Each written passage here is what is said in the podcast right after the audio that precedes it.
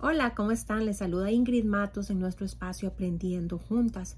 Y hoy vengo a platicar con ustedes acerca de caminando en el propósito de Dios. Y vamos a estar hablando un poquito acerca de la vida de José. José y su vida se encuentran en Génesis 37 al 42. Esos capítulos prácticamente comprenden la vida y la historia de José. Yo le voy a pedir que si usted quiere saber más, que lo lea en casa, porque yo no voy a ir eh, a través de este montón de capítulos en nuestro corto tiempo, sino que voy a mencionar algunos versículos claves. Y voy a leer en la, Biblia la versión eh, traducción viviente que dice así en el capítulo 37, versículo 3. Jacob amaba a José más que a todos sus hijos, porque le había nacido en su vejez. Por eso, un día Jacob mandó hacer un regalo especial para José, una hermosa túnica. Entonces, paro aquí un momento.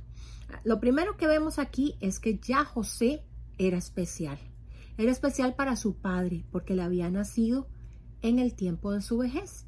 Y pues no era normal que eh, los hombres, ¿verdad?, pudieran procrear y, eh, eh, traer vida en, el tiempo de su, vejez, ni los hombres ni las mujeres, ¿verdad? Sabemos que el caso de, Sarai y Abraham fue un caso de esos entre muchos que fue un milagro, ¿verdad? De los que hemos escuchado en la palabra del Señor. Pues ya entonces para Jacob, su padre José, era sumamente especial. Entonces le dio una túnica. Entonces el, el, versículo 4 nos dice, pero sus hermanos lo odiaban porque su padre lo amaba más que a ellos. No dirigían ni una sola palabra amable hacia José. Número 5. Una noche José tuvo un sueño y cuando se lo contó a sus hermanos lo odiaron más que nunca. Entonces, vemos cómo ya José era especial, era apartado por Dios, su padre tenía un concepto eh, de él diferente, lo amaba en una manera diferente, era uno de sus hijos favoritos, lo cual no vamos a discutir acerca del favoritismo, si es bueno o es malo en este momento, tal vez en otra ocasión podamos hablar de eso, porque sabemos que como padres no deberíamos de tener favoritismo, pero bueno, esto era muy común en el tiempo del Antiguo Testamento. Pero ¿qué fue lo que generó eso? Un odio en los hermanos de José hacia él porque era el favorito del papá. Entonces vemos que aquí, cuando él tenía 17 años, él tuvo su primer sueño. Dios le reveló el propósito de su vida. Fue la primera vez que Dios le habló por un sueño a José, que se registra en la palabra, donde le reveló lo que venía para su vida, para su futuro. Entonces, Vemos que pasa un tiempo más, no voy a entrar en detalles, y en el versículo 9 del mismo capítulo 37, todavía José con 13 años, tuvo otro sueño. Dice, al poco tiempo José tuvo otro sueño y de nuevo se lo contó a sus hermanos. Escuchen, tuve otro sueño, les dijo, el sol y la luna y once estrellas se inclinaban ante mí. Esta vez le contó el sueño a su padre además de sus hermanos, pero su padre respondió, ¿qué clase de sueño es ese? Le preguntó, ¿acaso tu madre, tus hermanos y yo llegaremos a postrarnos delante de ti? Sin embargo, mientras los hermanos de José tenían celos de él, su padre estaba intrigado por el significado de los sueños. Hay otra versión, ¿verdad? Que en vez de decir eh, intrigado, la Dios habla hoy, nos dice que él estaba pensando en el asunto. O sea, Jacob meditaba en lo que su hijo estaba contando acerca de los sueños que habían tenido. Entonces vemos cómo tomó un gran tiempo en que José viera esos sueños cumplidos, ese propósito de Dios cumplido. Y una vez más, yo las quiero invitar a que lean la palabra, esos capítulos que les dije, del 37 al 42, para que lean toda la historia de José y su perseverancia en medio del proceso de Dios que es lo que estamos hablando, caminando en el propósito de Dios. Pero al caminar nosotros en el propósito de Dios, nosotros entramos en procesos de Dios. entramos en procesos. ¿Cuáles son esos procesos? Ese camino mientras que usted llega aquí donde Dios le reveló algo a usted para su vida y a donde usted llega a cumplir lo que Dios le reveló. Ese es el proceso. ¿Y quieren que les diga algo? Dios revela propósitos, pero Dios no revela procesos. Imagínense ustedes por un momento si José hubiera sabido todo lo que tenía que pasar para ver ese sueño cumplido. Seguro dice, no, a mí ni me enseña ningún sueño porque yo no quiero nada, yo no quiero sufrir. ¿A quién le gusta sufrir? ¿A usted le gusta sufrir? A mí no me gusta sufrir para nada. Para nada me gusta sufrir. Y en los procesos de Dios vamos a sufrir, vamos a ser formadas, vamos a ser refinadas. Y el refinamiento es doloroso. ¿Por qué? Porque se usa el calor para moldear, para cambiar, para refinar lo que nosotros somos, ¿verdad? Y esa es la prueba, esa es la adversidad. Esos son esos procesos que Dios utiliza para trabajar en nuestras vidas mientras que llegamos al propósito de Dios. Después nos vamos al capítulo 41, 42 y le voy a leer ese versículo a ustedes. Déjenme buscarlo aquí un momentito. 41, 42 y dice así. Luego el faraón se quitó de la mano el anillo con su sello oficial y lo puso en el dedo de José, lo vistió con ropas de lino de la mejor calidad y le puso un collar de oro. ¿Cuánto tiempo tuvo que esperarse José para ver esto? Vamos a ver. Nos dice el versículo 46, tenía 30 años José cuando comenzó a servir en el palacio del faraón del rey de Egipto. Después, cuando José salió de la presencia del faraón, inspeccionó toda la tierra de Egipto. O sea, él esperó 13 años para ver cumplida esa promesa. El proceso de Dios duró 13 años para que Dios lo pusiera en la posición en la cual él le había hablado a Josué desde el principio que iba a estar.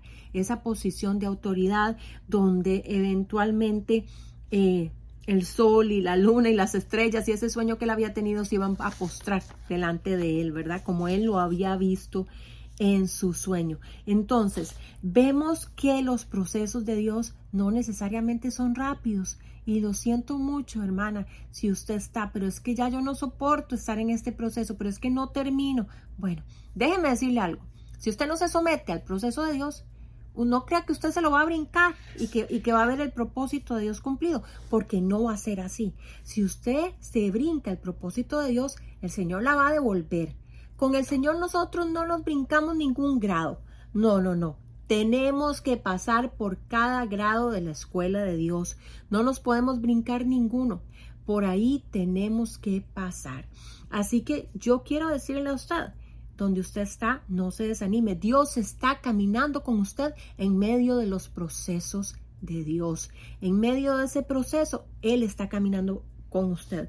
Y aún le tocó a José esperar siete años más, ¿verdad? De, de, las, de las vacas gordas, de, la, de los tiempos prósperos de Egipto.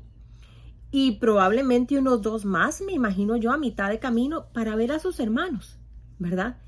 Eso pasó en Génesis 42, 8 y 9, que dice, aunque José reconoció a sus hermanos, ellos no lo reconocieron a él. Entonces recordó los sueños que había tenido acerca de ellos hacía muchos años atrás. ¿Cuándo fue que él volvió a recordar eso? Cuando el propósito iba a cumplirse él se acordó de su sueño nuevamente. Él se acordó de lo que Dios había hablado a su corazón muchos años atrás.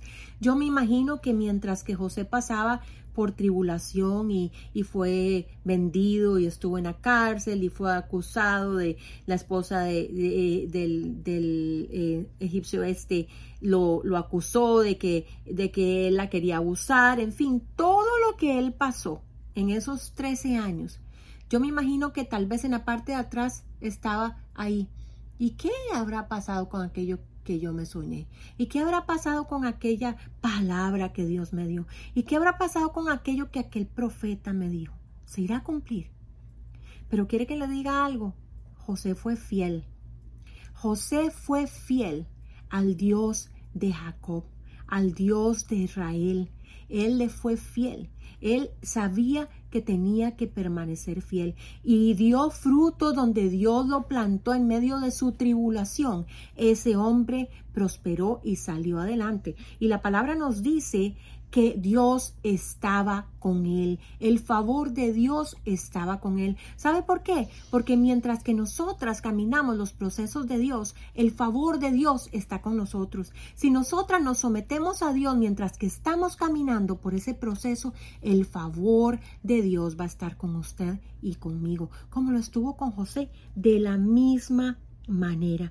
Porque una vez más, Dios revela sus propósitos. Él nos da sueños, Él nos da visión, pero Él no nos dice lo que nos va a costar llegar ahí. Y tanta sabiduría tiene Dios, porque yo le cuento algo, ninguna de nosotras podría entender ni soportar, ni haríamos nada bueno con el conocimiento de qué es lo que va a pasar mientras que llegamos a ver el propósito de Dios cumplidos. Y una vez más, esos procesos mientras que llegamos de ese lado son los que Dios usa para refinarnos, para prepararnos, para lo que Él nos llamó a hacer.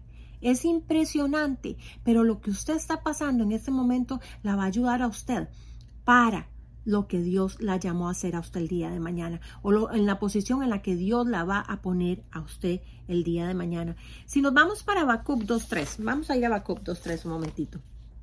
Déjenme buscarlo, no se me pierda Habacuc, aquí está. ¿Y qué nos dice Habacuc? Lo mismo. Esta visión es para un tiempo futuro. Describe el fin y esta se cumplirá aunque parezca que se demora en llegar. Espera con paciencia, porque sin lugar a dudas sucederá y no se tardará. Lo mismo, Dios le da a Habacuc una visión, pero no le dice cuál va a ser el proceso para llegar a esa, visión, ¿verdad que no? Simplemente le dice, esta es la visión, eh, tienes que tener paciencia y aunque parezca que no llega, va a llegar, se va a cumplir. Pues hoy el Señor te dice, estás en medio del proceso para llegar a cumplir tu propósito, pero no te desesperes porque va a llegar, se va a cumplir, va a tardar, pero va a llegar. Hoy el Señor te recuerda que Él es fiel y que qué que Él quiere que tú permanezcas fiel, como lo hizo José en medio de esos tal vez 22 años, mientras que Él llegaba a ver esa promesa cumplida, porque llegó a tener autoridad sobre la tierra, pero todavía tuvo que esperar siete años de las buenas cosechas y tal vez unos dos más para llegar a ver su familia, a su familia enfrente de él. ¿Verdad que sí? Le tomó su rato. Y aún así, él no se regocijó en ahora que me voy a vengar de ellos, que no, no, al contrario.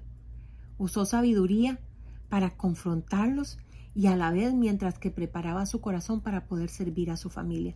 Es un ejemplo hermoso de cómo nosotros debemos de actuar mientras que llegamos a ver el propósito de Dios cumplido en nuestras vidas. Yo quiero invitarla hoy, hermana, a que usted no se desanime no se desanime, se mantenga fiel ahí donde Dios la tiene. Es muy fácil decir, no soporto la gente con la que trabaja, no soporto la gente con la que vivo, no puedo más.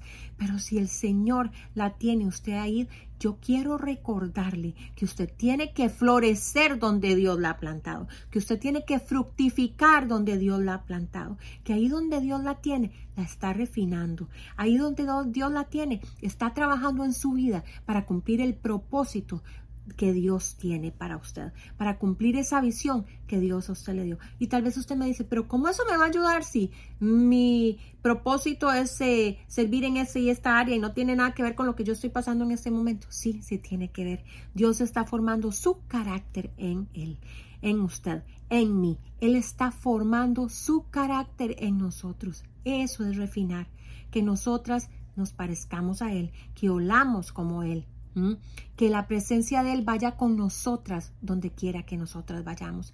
Eso lo que Él quiere de nosotros y que cuando usted vaya a cumplir el propósito de Dios, su llamada, esa visión que Dios le dio, sea el momento justo y usted esté preparada para lo que Él la llamó. Podemos ver la vida de, de Jacob. ¿Cuánto le tomó a Jacob llegar a ser Israel? ¿Cuánto tuvo que pasar Jacob para llegar a ser Israel?